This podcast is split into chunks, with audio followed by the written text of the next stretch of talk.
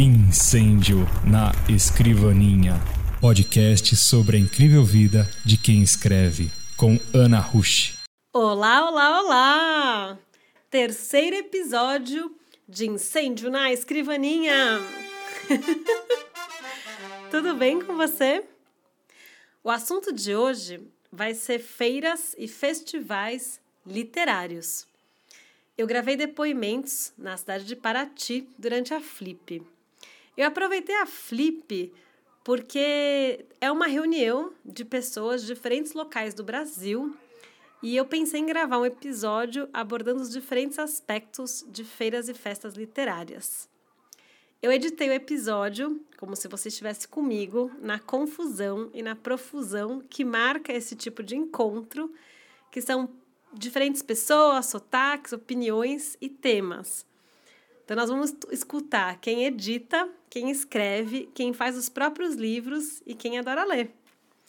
No episódio não faltou muito filtro solar, picada de mosquito, doces de tabuleiro, tropeço em pedras e muita cerveja boa da cerveja Paraty. Queria aí mandar um abraço para a cervejaria Paraty com dois is. Vocês foram muito especiais para mim durante essa flip. Da parte de editoras, você vai ouvir o Bruno Zene, da Quelônio, a Luciana Fraqueta, da editora Aleph, e o Schneider Carpegiano, que é editor do Suplemento de Pernambuco e curador de eventos literários. Da parte de quem escreve, na poesia eu convidei o Caco Pontes e a Jane Caligari, e nas prosas fantásticas você vai ouvir a Débora Repp, Felipe Castilho, Ian Fraser e a Nikele Witter. Nos abraços gosmentos de tinta, eu queria mandar para Clara Madrigano, que é escritora e editora da Dame Blanche, e para Maíra Mendes Galvão, poeta. E nos podcasts que eu homenageio, queria mandar um abraço para Andreoli Costa, que edita e produz o Poranduba, que é um podcast sobre literaturas fantásticas do folclore brasileiro. Vem que vai ser muito bonito. Vamos falar de festas e encontros literários. Nosso primeiro bloco começa na Casa da Porta Amarela, um espaço para editoras independentes. Um pátio bonito, ensolarado, um gramado cheio de helicônias, muitos livros de diferentes formatos e também vendia polenta e sorvete. Por lá você podia encontrar a Lecalco, é, Edições Barbatana, a Lote 42, a Pollen, entre outras casas editoriais. Na editora Quelônio, estava à venda o meu último livro, Do Amor, o dia em que Rambo decidiu vender armas, que tem um projeto gráfico muito bonito, todo mérito ao Bruno e à Silvia da Quelônio, que ele é uma edição toda feita em linotipia e costurado à mão. É, por lá na Casa da Porta Amarela, eu participei de uma mesa, o passado em movimento com outras autoras. Para falar sobre feiras e festivais literários, eu convidei o Bruno Zene, editor da Quelônio. Ele é doutor em letras pela USP e ele é escritor. Junto com o Bruno, eu convidei o Schneider Carpegiani, editor do Suplemento de Pernambuco e curador de eventos literários. Foi a primeira vez que eu conheci o Schneider em pessoa e eu fiquei bem emocionada em escutar eles dois. Queria, enfim, começar esse papo com eles, conversando um pouco qual que é a importância de festivais e festas literárias para nossa literatura. Então, Bruno. É, bom, acho que atualmente a gente está vivendo um momento em que as feiras de publicação e os festivais ganharam uma importância muito grande porque está todo mundo em busca do leitor, né? E, e, acho que as feiras e os festivais é, proporcionam isso, quer dizer, a gente vai, nós leitores, escritores, editores, é, a gente vai nas feiras, está todo mundo querendo ver as feiras. Por quê? Porque é um lugar onde a literatura está sendo feita também, e a literatura está sendo mostrada de uma maneira mais plural, mais interessante do que nas livrarias. Né? Então, assim, a gente está vivendo um momento em que, em que as feiras souberam aproveitar é, espaços alternativos, lugares mais legais, mais gostosos. A gente ama literatura e ama livraria, mas do jeito que as livrarias estão, ninguém mais quer ir nas livrarias. Elas viraram um supermercado de livros. Então, quando a gente quer um livro de um autor que a gente gosta, de um autor que está começando, ou um, um, poeta que a gente ama, a gente tem que buscar esses canais alternativos. Então, acho que o que as feiras e as festas literárias têm feito é aproximar o leitor da literatura de qualidade. Então, isso é maravilhoso. Então, é isso que a, por isso que as, por isso que as feiras estão com esse momento tão incrível. Né? Então, é por isso que eu acho que a gente está participando, todo mundo vai nas feiras e gosta das feiras. Então, é, é um momento especial mesmo para a literatura e, e para o leitor. Né? Então, acho que o leitor tem agora uma opção que é mais é, é aventureira. Ele vai, ele vai descobrir coisas lá. Né? E ao mesmo tempo ele pode, ele sabe que também o autor que ele gosta vai estar tá lá. Então é, é ótimo para o leitor. Então acho que é um pouco é essa relação que mudou do leitor com a literatura contemporânea. Massa, e tu, Schneider, que você conta? Eu queria pegar um pouco a carona do que o Bruno estava falando, porque é, pegando como exemplo a Flip, né, que, sei lá, uns 5, 4 anos atrás, estava se falando muito que a festa ela, ela ela gerou um monte de filhas pelo Brasil, né? mas que ela estaria com um, um modelo desgastado. Eu acho que são uns três anos, parecia que a Flip estava um pouco entrando numa UTI. E isso, isso entrava, batia muito com a crise do mercado editorial brasileiro, né? E esse, acho que esse ano, sobretudo, a gente está vivendo uma renovação da, da, da Flip, é, não apenas por causa de, de, da mudança de programação da Flip, que eu acho que está bem mais interessante, mas assim, é, a crise né, que, que prejudicou todas as grandes editoras e as grandes livrarias, as grandes redes, possibilitou também, porque assim, se, se uma feira dessa fosse viver somente pensando em Saraiva atravessa com Pena das Letras, recorde, ela tinha morrido. O que está salvando e está fazendo essa edição de 2018 ficar forte é justamente isso. Houve uma implosão Está tá havendo implosão dessas, dessas grandes cadeias, dessas grandes redes, e está entrando uma, um, um, outro tipo de, de editoras, editoras pequenas, editoras médias, minúsculas assim, que estão é, aproximando o leitor do, do livro e estão também repensando a própria ideia da gente do que é um livro. Porque a gente passou um tempo também aqui no Brasil, sobretudo com a ideia muito antiga do que era um livro, né? Um livro tem que ter 300 páginas, tem que ter uma orelha, tem que ter... Não, tem há outras formas de de ter um livro. Né? A gente está vendo agora livros de poesias que são minúsculos, assim, isso aqui no Brasil, até um tempo atrás era impossível. É impossível você vender um livro de poesia para uma editora grande, por exemplo, com 30 páginas. Né? Assim, eu acho que é esse momento que a gente está vivendo. A gente está vivendo. Eu acho que antes de falar da importância, não dá para falar da importância e falar do problema. Eu acho que é o momento que a gente fala talvez mais do problema do que da importância. Então fala, fala aí um pouco do problema, Bruno. Tu que faz várias feiras, está sempre com a Quelônio e um monte de feiras relevantes para o mercado de papel e literatura experimental, poesia, prosa enfim, que tem um pouco mais de liberdade, projetos específicos. Conta aí um pouco pra gente como é que tá do outro lado do balcão. Então, acho que as feiras são um bom, um bom modelo assim para a gente perceber muitas coisas. Então, elas resolveram, ou pelo menos elas facilitaram uma, um problema das editoras, que é o problema da distribuição. Né? Que é assim, como é que você distribui um livro? Você faz um livro, aí como é que você chega no leitor? Né? É, uma editora pequena como a Quelônio ou como outras editoras que fazem tiragens pequenas, né, não faz sentido fazer uma distribuição nacional, por exemplo. Né? Porque é caro, porque é trabalhoso, porque é, as, as, livrarias também já estão nesse modelo em crise. Então, assim, as feiras têm esse, esse diferencial. Elas permitem que você chegue, você distribua, entre aspas, distribua o seu livro. Você leva o seu livro na feira e tal, né? Agora, é, é uma distribuição que você precisa achar seu público. Né? E isso eu, eu acho que é um problema das feiras, porque as feiras são inúmeras hoje. Né? Então você tem feiras de muitos tipos. Né? E para uma editora interessada em literatura, né? interessada em poesia, interessada em literatura contemporânea, uma prosa mais experimental, né? isso que também o Schneider estava falando, ah, uma literatura pouco convencional, né? que é que é o melhor, que é, quer dizer, a gente está querendo ver a coisa nascendo, né? E quando você quer ver a coisa nascendo, com gente viva falando, às vezes declamando poesia ou então publicando de uma maneira diferente, né?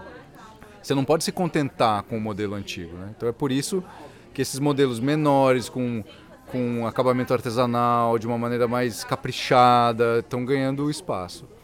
Qual é o nó? O nó é que as feiras elas trazem gente que às vezes não é não é gente da literatura, né? Isso, isso é ruim? Não necessariamente, claro, bons leitores, gente interessada vão descobrir a literatura, né? Mas às vezes elas não sabem é, identificar, né? O que é um, um, livro com um formato um pouco diferente, mas é um livro de texto, né? É um livro de poemas, né? É, mas ele tem um acabamento diferenciado, né? Então, às vezes, as, as, as feiras pecam um pouco por ter um público muito amplo, né? É, e às vezes para uma, uma editora de literatura isso se, né, o catálogo se perde em meio a, a, uma, a, um catálogo de artes gráficas que às vezes não tem tanto a ver. Né? É, então eu, eu, sinto falta de feiras mais literárias. Isso acho que é uma coisa que está começando também. Isso é um, é um, bom sinal. Acho que talvez seja uma, uma boa luz assim. Feiras como a Desvairada em São Paulo, como a Feira Miolos, né? Deve ter outros exemplos até que eu ainda não conheço, mas feiras que têm uma orientação assim de livros que sejam ao mesmo tempo diferentes, né, criativos, experimentais e ao mesmo tempo não percam seu conteúdo literário. Né, que, enfim, para quem ama literatura, acho que é uma coisa importante, né, você ir lá e saber que os autores estão lá. Não, e falando um pouco com o Schneider aqui, tu foi curador da Bienal de Pernambuco como é que é, foi esse trabalho? Como é que, enfim, você consegue avaliar dentro desse contexto 2018? Conta um pouco pra gente aqui.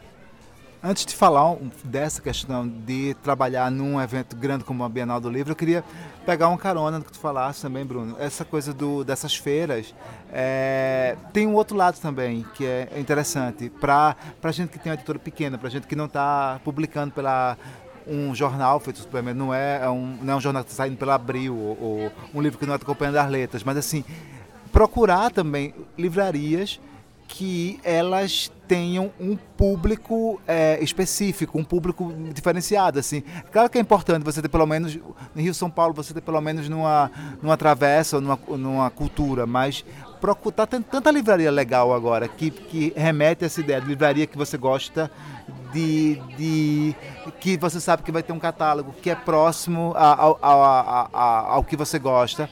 É, eu, quando eu estou pensando nos lugares para vender o Pernambuco pelo Brasil, eu sempre procuro, eu sempre pergunto aos leitores da gente que perguntam, onde é, vamos vender na minha cidade, pergunto, onde é que você acharia legal vender aí?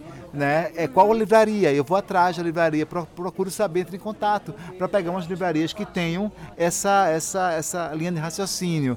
E eu acho assim, sobre a Bienal específico, eu acho que está tendo uma crise muito grande. É, eu fiz a Bienal do Livro de Pernambuco é, ano passado e já sentia muito grande uma, uma crise né, nesse formato do, de Bienal. É, porque a gente sempre a gente não sabe muito bem para onde ir, porque é, é grande demais. É... O público é muito disperso, está tá indo um público, às vezes, muito jovem, mais pelo rolê mesmo de ir, Sim. mas que não está interessado em ver uma discussão literária. Né? O, é, o modelo está tá passando por uma implosão muito grande. E às vezes faz muito sentido você sair de casa somente para você ir, ir numa Bienal. Assim, para onde vai? Eu acho que eu não sei ainda. Isso é uma pesquisa que eu estou querendo fazer para ver se eu levo alguma coisa na próxima edição, porque é uma Bienal grande, é meio, tá meio parecido agora o que são essas grandes redes de livrarias, assim, que tá, que tá em crise, né? Eu acho aquela coisa, tem, tipo, é, a gente sente, a gente, a gente fica triste porque tem empregos perdendo, tem gente é, prejudica o mercado, claro, mas se não fosse essa crise, a gente não estaria vendo tantas pessoas aqui, na, aqui em Paraty esse ano é, falando literatura, mostrando o trabalho delas, se, se continuasse com aquele monopólio, né, de, sei lá, da Flip, do, da, da, do primeiro momento da Flip. Uhum. Eu acho que passa por aí. E só para a gente fechar, para quem está nos ouvindo, assim, que conselho que vocês dariam para quem gosta de frequentar feiras e festivais de literatura? Ah, eu acho que é, buscar justamente essas feiras, essas é festas que têm uma programação que valorizam aquilo que está sendo feito, aquilo que é novo, os autores brasileiros que estão fazendo a literatura, né? é, tentando escapar um pouco desse modelão, um pouco isso que o Schneider falou, esse modelão bienal, esse modelão é, de grandes estandes, de grandes livrarias, mas, né, uma coisa massificada. É, ele vai continuar existindo, porque né, a gente vive num país enorme, né, de uma população muito grande. É, então a escala do Brasil ela pede isso também, tudo bem, né? Mas eu acho que para quem está interessado em viver, né, em, em, participar desse movimento novo e tal, eu acho que tem que ir nessas feiras e festivais que tem uma programação mais caprichada, que se preocupem por, não sei, às vezes é um tema, às vezes é uma orientação. Então, por exemplo, a Desvarada acho uma feira muito interessante em São Paulo, só ela é focada na poesia. Então, claro que ela acaba se abrindo para outras coisas, né? É, porque ela, ela reúne as editoras e os autores da poesia. Mas, como tudo, né, a poesia é um gênero hum, generoso. Desculpa o trocadilho. É, mas assim, é muito generoso, porque a, a poesia se abre para outras coisas. Né? Quem é poeta às vezes quer escrever uma outra coisa. O leitor de poesia é um leitor muito qualificado. Então ele se interessa por outras coisas também. Né? É, então eu acho que um pouco o segredo é esse, assim, encontrar a sua feira, encontrar o seu perfil e buscar aquilo que aquilo que é que está numa escala que tem a ver com você, assim, né? Então pensar o que que você quer. Né? Se você está tá em busca do best-seller, né? Acho que esse modelo vai continuar existindo, né? Mas você está em busca daquilo que é o experimental, aquilo que, tá, que é a inovação, aquilo que, que às vezes é um grupo específico que está fazendo. Tem feiras caprichando nisso, eu acho. Massa, aí tu quer fechar então, Schneider, essa primeira parte do bate-papo? Eu fiquei, eu fiquei pensando agora, quando a gente está falando desses modelos, quando eu, eu, comecei a cobrir literatura 15 anos atrás, e quando a gente falava de ir para uma feira literária, era sempre, eu sempre tinha aquela recomendação do editor né, no jornal, olha, entrevista o Ziraldo, que vai estar com a fila, e o Maurício de Souza. Era uma coisa assim, ainda bem, é, vai continuar existindo Ziraldo e Maurício de Souza, né? Não vai, não tem, mas ainda bem que existem outras possibilidades, né? Porque só, só existia aquilo. Há 15 anos atrás só existia aquilo. É, isso era muito angustiante. Eu acho que, pra, pra eu acho que a gente está vivendo um momento em que é, o que eu, estou falando pode parecer muito é, fofinho demais, mas não é. Mas assim, procure os eventos que tenham que, que você tem uma relação afetiva com aquele tipo de literatura, né? Eu acho que é, a gente tem que ter relação com a livraria que a gente vai, com o festival que a gente vai, porque sem esse afeto não rola, a gente não, a gente não lida com a crise. Seguindo esse fio de pensar na Bienal e outros eventos, eu estive na Casa Fantástica conversando com duas pessoas que eu admiro muito: a Luciana Fraqueta, da editora Aleph, e o escritor Felipe Castilho. A existência da Casa Fantástica em si foi uma conquista e também uma inovação na Flip, porque reuniu literaturas de fantasia, ficção científica, horror e outros gêneros literários que fogem um pouco aí da ditadura da prosa realista, que é tão comum no Brasil, e inclusive são atacadas por um certo elitismo literário que também permeia aquelas ruas cheias de pedra em Paraty. É, a Casa Fantástica ela foi organizada via crowdfunding pela editora Presságio e foi muito bonito ver a reunião de muitas editoras, por exemplo, a Aleph, a, a, a VEC, a Morro Branco, a Dan Blanche, a Draco, entre outras, reunindo muita gente para conversar sobre essas literaturas durante a Flip em Paraty. Lá na Casa Fantástica, eu participei de um bate-papo sobre cidadania fantástica e formação política na ficção científica e na fantasia. Essa conversa foi super inspiradora e a gente terminou minutos antes do eclipse lunar mais longo do século. Vamos então escutar a Luciana e o Felipe? Olá, eu sou a Luciana Fraqueta, sou coordenadora de marketing da editora Aleph Estou lá na Aleph há nove anos e além do marketing também eu ajudo em outras áreas, editorial, comercial, faço um pouco de cada coisa que editora pequena, todo mundo ajuda todo mundo e é isso. Oi, pessoal, tudo bom? Eu sou Felipe Castilho, sou escritor, roteirista, escrevi o Legado Folclórico, é, são três, por enquanto três livros saíram pela editora Gutenberg, o ouro, fogo e megabytes, o prata, terra e lua cheia, o ferro, água e escuridão, e os nomes são muito grandes.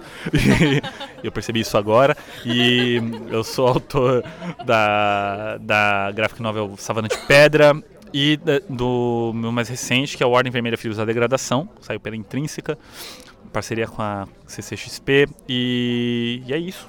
E estamos aqui na Flip todos tomando cerveja boa. E falando em tomar cerveja boa, como que vocês acham que esses encontros físicos, é, todo mundo se cheira, se abraça, bate papo, contribuem para, primeiro, né, talvez fortalecer, não sei, esse meio literário, esse nichozinho, e também para como é que como é que esses encontros promovem uma diminuição do preconceito que as pessoas têm com essas literaturas, né?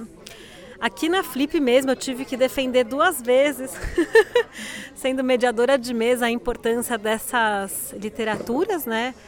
Que são vistas, enfim, como menores, que elas eventualmente não estavam discutindo ali as, com profundidade a condição humana. Então, que a literatura realista teria, enfim, uma primazia, que é uma construção acadêmica que eu rejeito muito, né? Mas como eu ouvi aqui durante a Flip já duas vezes essa construção, eu fiquei pensando que. E toda hora eu falava, não, vamos ver a Casa Fantástica, pensando um pouco como é que esses eventos aqui ajudam a desmistificar um pouco o que são essas literaturas, né? Bem, é, eu acho que esses eventos eles são essenciais é, e agora até com essa questão toda de uma crise aí que a gente vem acompanhando e vivendo de mercado editorial são cada vez mais fundamentais. Eu acho que elas têm que partir não só de pequenas editoras, como de grandes editoras também. Primeiro porque são eventos muito gostosos, que você consegue ter é, um real contato com as pessoas, com seus leitores, não só com os leitores, mas com é, palestrantes e autores. E eu vejo que as editoras estão, algumas estão apostando nisso hoje em dia, então tem, puxando sardinha para o meu lado, tem a Aleph fazendo a Feira Intergaláctica, é, tem a Seguinte fazendo a Flip Hop e muitas outras editoras, até a Mitos eu vi recentemente fazendo um evento na, na própria editora, assim, abrindo as portas e convidando, é uma venda de garagem mesmo, abrindo as portas e convidando as pessoas a irem lá, comprarem os livros, conversarem com os editores. Então isso é muito legal porque você tem esse contato, que é o contato mais precioso que existe, que é o contato olho a olho, né, com o seu leitor. E ali você consegue não só conversar com ele, contar as coisas, mas às vezes levar até uns puxões de orelha. A gente leva muito puxão de orelha e é muito cobrado. Às vezes a gente fala, poxa, é verdade, a gente errou, desculpa, a gente pede desculpa assim na cara mesmo. É, e aí é muito legal porque também você consegue impactar e atingir as pessoas de um outro jeito que às vezes por redes sociais, por uma comunicação online você não consegue, ou mesmo em grandes eventos que a gente vê aí que está sempre na pauta e na agenda das editoras, como a Bienal e a Comic Con. É, às vezes é, são eventos tão, tão corridos e tão malucos que às vezes para as editoras é, você não consegue ter também um contato muito bacana. É uma coisa que tem ali, é próxima, mas às vezes é muito rápido. E até iniciativas como essa da Casa Fantástica, as editoras têm que apoiar, têm que estar junto, têm que ajudar a divulgar, têm que tentar patrocinar da melhor maneira que conseguir, porque isso aqui é realmente o que faz diferença e é um pouco o futuro do que vai ser o mercado editorial. Então, a gente tem que apostar nisso cada vez mais, é o que eu acredito e é o que eu vejo as pessoas se mexerem. Eu acho que tudo isso que a Lu falou é, resume, a gente está tendo que buscar nossa, nosso contato direto com, o leitor, né? É, não dá para ficar dependendo do mercado tão esquisito e ter que criar novas saídas. E o fato da gente estar tá se encontrando aqui na Casa Fantástica, que foi é, feita por crowdfunding, mostra desse poder de, de, de, de, do coletivo, né? Então é o momento da gente encontrar as pessoas sem a moldurinha da, da foto do avatar e, e poder conhecê-las e, e é isso. E, e, e além da gente manter o pé na na, o, o, pé nesses eventos já que já se consolidaram, como Comic Con e Bienal, é, o negócio é também a gente tem aí vários outros pés para marcar nosso território e ocupar esses espaços também. Que nem a Flip sempre foi conhecida por outras coisas e a gente trazer a fantasia e a ficção científica para cá também. Vamos falar um pouco da Bienal de São Paulo? Né? Quais são os planos que vocês têm para a Bienal de São Paulo? Bem, vamos lá. A Aleph estará na Bienal é, esse ano. É um stand pequeno, de 30 metros, humilde, mas estaremos lá de coração aberto, coração quente, esperando vocês. É, a gente, infelizmente, não tem nenhuma programação é, na, na agenda da Bienal, mas a gente tem muitos livros com desconto. Tem o Flores para Algernon, que é um livro maravilhoso, é, dolorido pra caramba, mas muito sensível, que a gente está lançando lá na Bienal. Tem várias outras é, outros livros também bem bacanas. E tem essa questão do desconto que a gente sempre gosta de dar, porque a gente entende que a Bienal se tornou um evento caro, então você tem que pagar o ingresso, você paga o estacionamento, você come lá e não é uma coisa, né, os, os gastos são, são complicados. Então tem lá um descontinho para incentivar a venda, tem alguns brindes e estaremos lá, é o stand L67. Como a Bienal é muito grande, né, você pode se perder, então eu sempre gosto de falar e é isso, o Fê tem uma programação mais bacana, intensa. Ele estará no stand da Aleph também, às vezes indicando livros, falando coisas legais. Estarei sim, porque é obrigatório passar na Aleph. A Aleph, ela é um evento em si sempre, então é um, é, não, é, é, passem por lá, estarei lá grande parte do tempo. Compre flores para Auger, não comprem solares, comprem Fim da Infância, está em catálogo ainda, Fim da Infância está em catálogo, é um dos meus preferidos. é um dos meus preferidos da vida. É, estarei por lá. Além disso, estarei também flutuando entre o stand da Autêntica, por causa dos meus livros da Gutenberg, o legado folclórico. Agora não vou falar os nomes inteiros. É, o Ordem Vermelha no stand da Intrínseca, estarei por lá também. E tem é, em eventos na Arena Cultural, eu, eu, vou mediar a mesa com o Rezende, o youtuber Rezende Evil. É, falando um pouco sobre essa coisa do, do, do, dos youtubers e dos influenciadores escrevendo livros e, e o contato com, com, esse público de uma outra maneira, né? Que é, ele já tem seus, é o seu quarto livro, na verdade. Ele tem os de ficção Minecraft e agora ele está fazendo o primeiro que é são mais crônicas. É, e eu vou no, no, dia 12, no último dia de Bienal, eu estarei uma e meia da tarde com o Leonel Caldela, André Bianco e a Dai Fernandes falando sobre criação de mundos fantásticos. Depois disso, autógrafos lá na, na própria arena cultural. E é isso. E nos outros dias é isso. A gente fica flutuando por lá.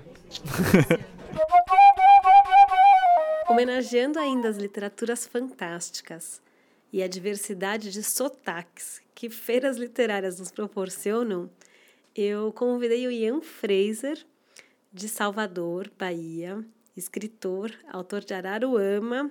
O catarse aí dele tá rolando, depois vocês dão uma olhada. E a Nikellen Witter, que escritora, historiadora de Santa Maria, Rio Grande do Sul, para a gente conversar um pouco a respeito de, da Odisseia de Literatura Fantástica, que é específica sobre essas literaturas e ocorreu em Porto Alegre no início do ano. Pronto, é, a Quinta Odisseia foi um, uma das minhas primeiras experiências de, de evento literário, né? Eu só tive poucas, estou começando a carreira literária agora, agora, então foi um momento, assim, o primeiro grande momento, assim, no sentido de escala grande, onde eu senti que existe um lugar de pertencimento, né? É, eu moro longe do eixo Rio-São Paulo, que, que onde as pessoas se conhecem, aí eu chego, todo mundo se, né, se trata pelo nome, fala do livro do outro, e eu chegando e, e como um peixinho fora d'água, né? Então, para mim foi um momento de, de acolhimento, né? O Christopher, o Arthur, né? O César, eles, eu tô falando esses em específico porque esses foram que ficaram perto de mim nesse, nesse nessa quinta odisseia.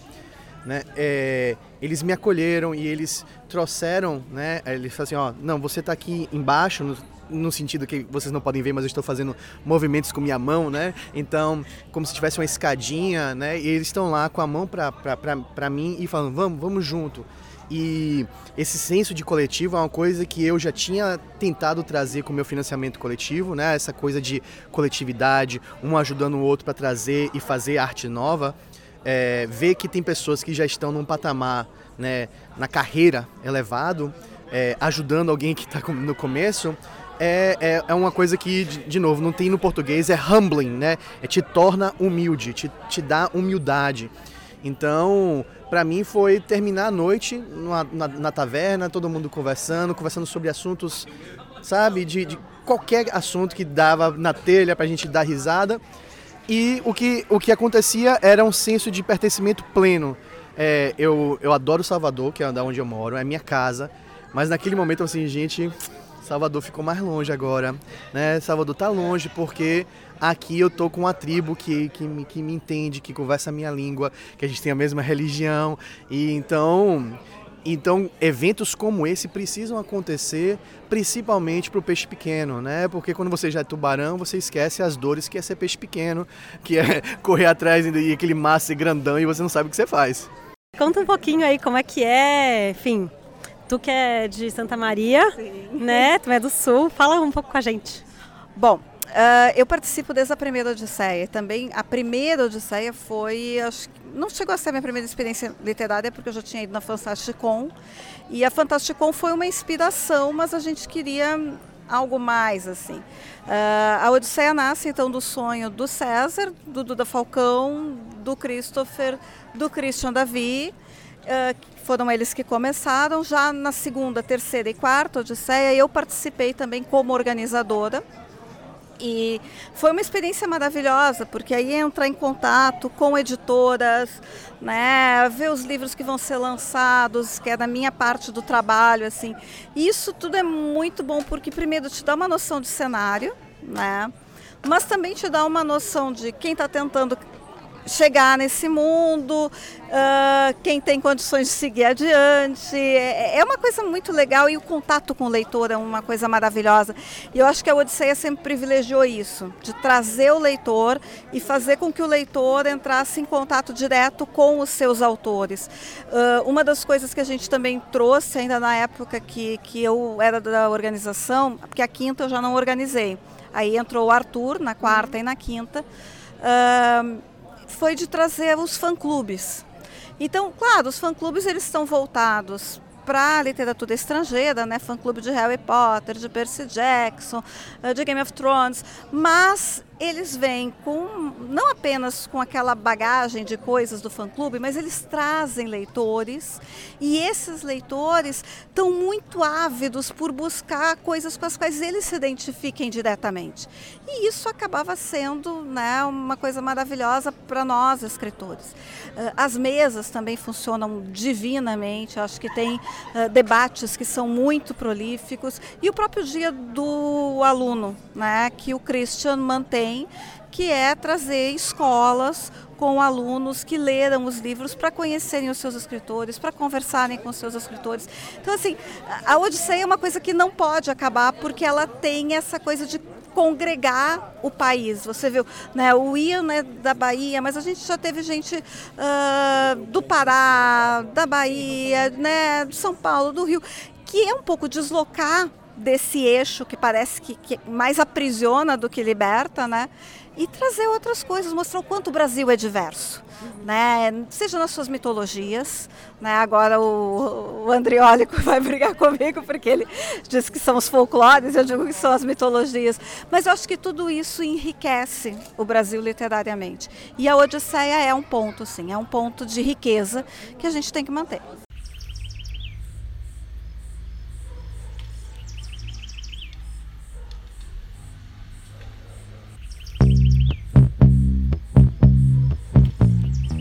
Neste segundo bloco, eu resolvi convidar a Giane Calegari, a Débora Rep e o Caco Pontes para pensar um pouco a partir da perspectiva de quem escreve como é participar de um festival e uma festa literária. Então, desde as pessoas que fazem os próprios livros e levam às feiras e festivais para vender, até mesmo participar. A Jane vai falar então conosco a respeito de Botões, um livro que ela publicou pela Corsário Satã e levou para vender lá em Paraty. Bom, eu estou aqui com a Jeane Calegari, cujo poema vocês ouviram no episódio número 2. E a Jeane, ela trouxe e fez o próprio livro para trazer aqui para Flip, né?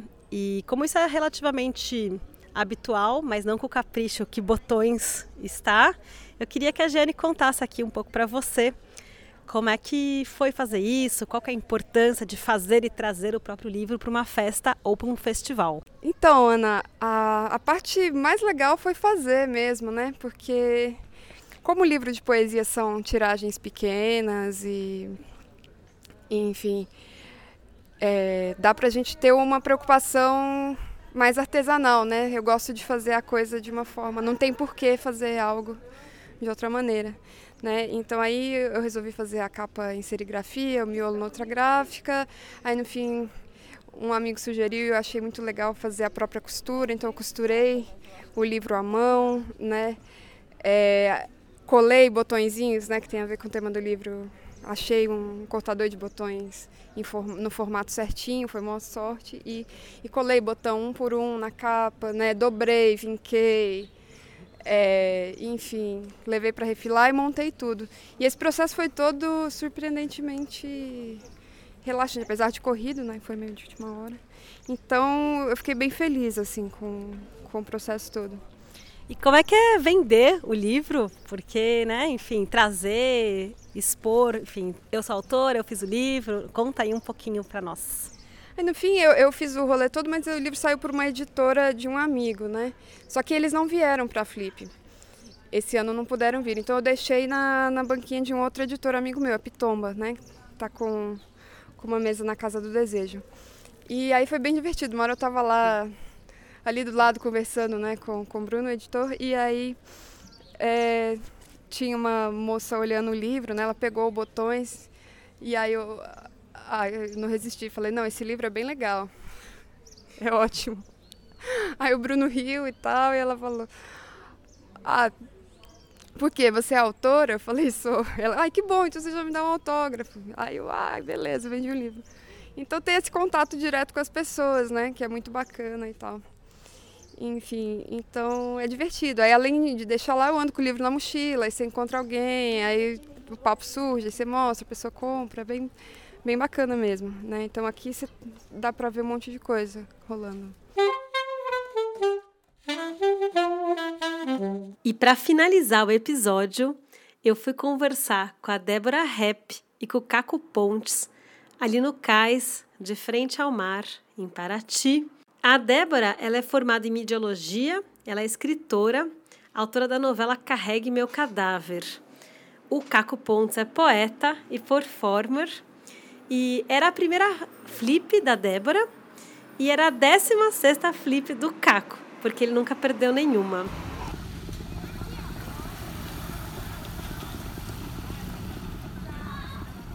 Salve Aninha, é, como você disse, eu sou poeta, e para poder so, ser poeta tem que ser produtor cultural também. E muitos outros desdobramentos aí, né, de linguagem que, que eu tô sempre pesquisando, buscando na performance, na intervenção, na música e tal. E a minha a minha história com a Flip é, é muito inusitada. Em 2003 eu já na verdade eu conheci Paraty em 2002 e foi quando eu comecei a vender poesia na rua, através é, que eu encontrei o Renato Limão aqui eu estava tentando fazer uma performance teatral de rua, não deu certo, estava duro. E aí o Renato me salvou, falou, ó, vende meus livretos de poesia, a gente divide a grana. E aí eu comecei trabalhando no ramo da poesia pro Renato, que é um meu um irmão, um mestre que inclusive partiu há poucos dias atrás, fez a passagem dele, né? Estou num momento até de sensível quanto a isso. Mas enfim, é, em 2002 então comecei aqui, uma viagem mesmo, coisa de estrada. E aí em 2003 eu voltei nessa onda mesmo de férias de meio de ano, de, tava com a namorada e tal. Daí ela, ela quis voltar pra cá e, e aí por acaso ia rolar. Eu descobri que ia ter a Flip. Eu já tava nessa região vendendo um, uns cartõezinhos com poesia. E aí quando eu tava indo embora, um cara local daqui que tava hospedando a gente falou, pô, você tá trabalhando com poesia e tal, continua aí, cara, vai ter a festa literária. Ninguém sabia o que era a festa literária de Paraty. E aí eu fiquei, e aí então rolou a primeira edição, que foi bem mais tímida, né, assim, pouco divulgada e tal. E a partir do ano seguinte, 2004, a segunda, que aí já tinha o Chico Varg e tal, daí começou a, a, a virar a sensação, né, é, esse marco aí de encontro da mais do que a própria programação, assim, que também já rolou coisas muito importantes, né?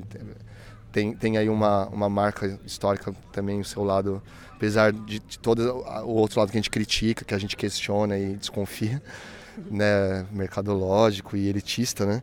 Mas o barato da Flip é o encontro, é a rua, né? a gente conhecer gente do país todo, de outros países, e é essa grande celebração, né? Então, já nessa segunda edição, é, é, firmou, firmou a, a, essa, essas manifestações livres e espontâneas e reunião de pessoas. Tava com a poesia maloqueirista, né? Que também é um coletivo aí que que contribuiu bastante, que, que, a Flip contribuiu e acho que a poesia maloqueirista contribuiu bastante para a Flip também, né, durante esses né, 15 anos, agora entrando 16. É, e aí então desde então virou, sei lá, um ritual vir todo ano para cá. Sempre na guerrilha, né, vendendo os livros, fazendo performances, intervenções e em alguns momentos, poucos, com algum trabalho um pouco mais estruturado, como esse ano, que eu tô com o Baião dos Poucos aí, que o Sesc trouxe a gente. a gente está com uma agenda de shows aí, o Benegão participando, a Roberta Siladalva, e de convidados, né? E aqui também na Flipei, em parceria com a Flipei, o Barco Pirata. E, e enfim, é, a resistência é, é, acho que é a palavra que define bem a, a, minha participação na Flip, porque tem vários anos que eu penso em não vir, que eu desanimo, que eu acho que já enjoou, já perdeu o sentido, mas tem aí um, uma, virou uma tradição, tem um ritual envolvido, né? Então é isso que me faz estar todo ano desde a primeira. Começou por acaso e virou um compromisso, assim, sei lá. Ai, que lindo! E Dé te apresenta e conta aí por que você decidiu vir este ano para a Flip. Oh, cachorro! É, então, eu, eu sou Débora, eu sou escritora, tenho blog desde 2004, é, mas eu só comecei a me considerar escritora de verdade, tipo, dois anos atrás. Então, né, agora me apresento, oi, eu sou Débora, sou escritora. É, e eu fiquei sabendo da Flip pela primeira vez em 2007, quando o Neil Gaiman veio pra cá. Eu acho que foi em 2007. E eu queria muito vir, eu tinha combinado com um amigo até, só que aí ficou muito em cima, não deu, não rolou, beleza. E aí eu nunca mais vim, porque eu achava a programação sempre muito chata, né? Era meio nariz em pé e tal, programação oficial, e eu não sabia das casas off-flip. E, né? Mas é desde então, tipo, eu, eu gosto muito de Paraty, eu nunca tinha vindo, mas eu queria muito vir, assim, conhecer, via fotos das casinhas, todo mundo vinha, eu ficava, ah, que lugar legal que deve ser, achava que tinha praia, não tem, estou triste, mas mesmo assim não me decepcionou.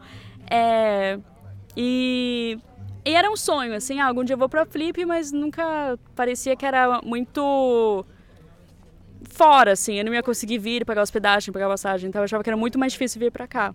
Aí ano passado, todos os meus amigos vieram. Todos.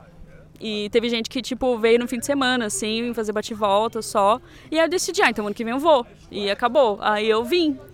e ajudou ainda mais que a Casa Fantástica veio pra cá e tal. Então é mais um motivo pra eu vir. Ver a Casa Porta Amarela, que era uma coisa que eu super tinha vontade de, de ver. Vi fotos de um monte de gente. E foi isso. Aí eu vim. E a gente tá aqui rachando uma casa, vim de ônibus. É muito mais fácil do que eu imaginei que seria. Muito mais acessível. E acho que todo mundo devia vir. E pensando um pouco nessa ideia de encontro, festas literárias, festivais, como é que esses momentos em que tem a corporificação dos corpos, que a gente abraça pessoas que só vê na internet e tal, como é que isso influi, influencia na obra de vocês? Caco. Ah, é, é, na verdade eu só mergulhei no universo da poesia, literário que seja, é, por conta de, dessa aproximação né, urbana, da, da, cotidiana, convivência, vivência. Então, né, como eu falei na, agora há pouco, né, na, na minha fala anterior, é, é, uma oportunidade de, de encontro que, que gera muita potência para para o tipo de, de, de prática que a gente desenvolve, né? De trabalha com sensibilidade, com narrativas, né? Então tudo isso compõe, né? É, esse é, é, as pessoas que a gente conhece, as situações que a gente vive. Aqui em Paraty, tem, enfim, tem uma coisa meio outra dimensão. Então acessa uma outra frequência quando está aqui e aí expande a energia, assim, né? Fica e tem a cachaça aqui de Paraty, que é um portal também para essa outra dimensão, né? então aí, e aí tudo acontece. É, as coisas fluem, a sincronicidade né? é, uma, é uma cidade muito densa também, energeticamente, porque tem essa história né, do, do, dos escravos, né? Do, essa... Então eu sinto embaixo dessas pedras aqui algo denso. Já passei por situações aqui meio é, intensas, né, em termos de energia, assim, mas aprendendo, né, a, a lidar, entender isso, né, ok, rola, alquimiza e conheci pessoas muito importantes, né, da, que, que se ganharam muita, se tornaram muito especiais na minha trajetória e assim, como a nossa camarada falou aqui, é, tipo a esse paralelo, né, off flip, né, e, e a gente podendo organizar evento também, né, então aí junta a gente, assim, e, e vai que vai. Assim. E tu, Débora, o que você pensa sobre isso? É... Sobre esse encontro físico? Finalmente, um abraço. Um abraço às pessoas. Então, eu, eu só comecei a me considerar escritora depois que eu conheci outros escritores. E eu vi que dava, era possível, assim. E aí veio aquela espada, assim, que bateu nas minhas costas e falou: olha, você pode ser escritora também. É, e eu acho que esses eventos, como a Fantástica que a gente organizou e tal, os encontros da Tapera, eles quando a gente conhece as pessoas, parece que é uma coisa mais real, né? Elas existem e elas são gente como a gente, tal, tomam cerveja e a gente troca ideia, né, de como é estar nesse mercado e vivendo, né, de, de tentar escrever. É... E é isso, eu acho muito bom, assim, encontrar as pessoas fora da internet, conversar na vida real, né? Dar uma outra dimensão para uma coisa que parece tão distante, né? A dica para quem escreve é saia de casa.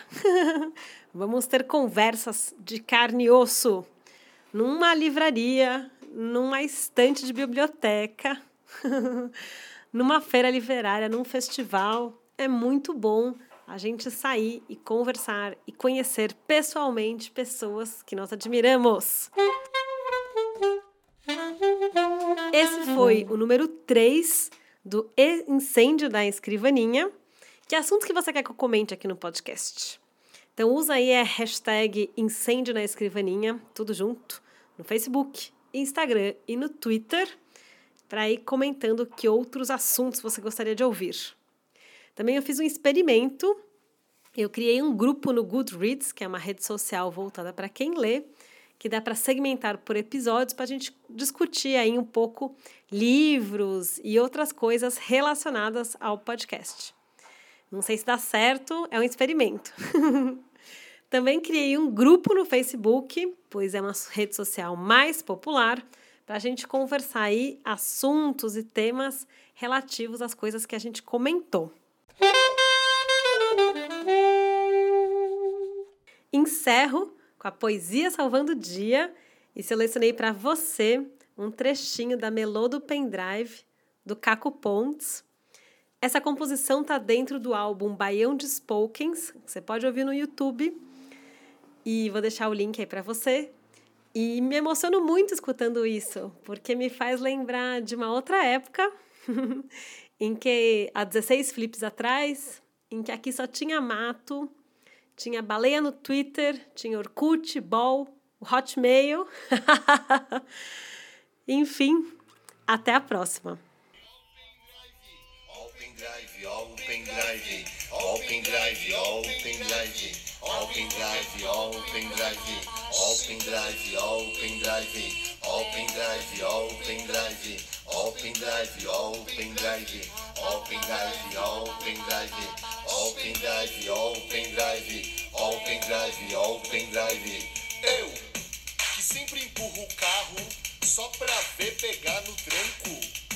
Enquanto rola a treta entre as mina e os man.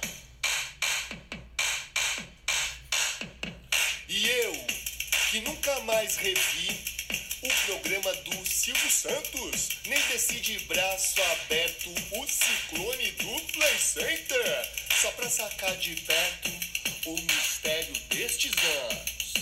Só pra sacar de perto o mistério destes anos. Só pra sacar de perto o mistério destes anos.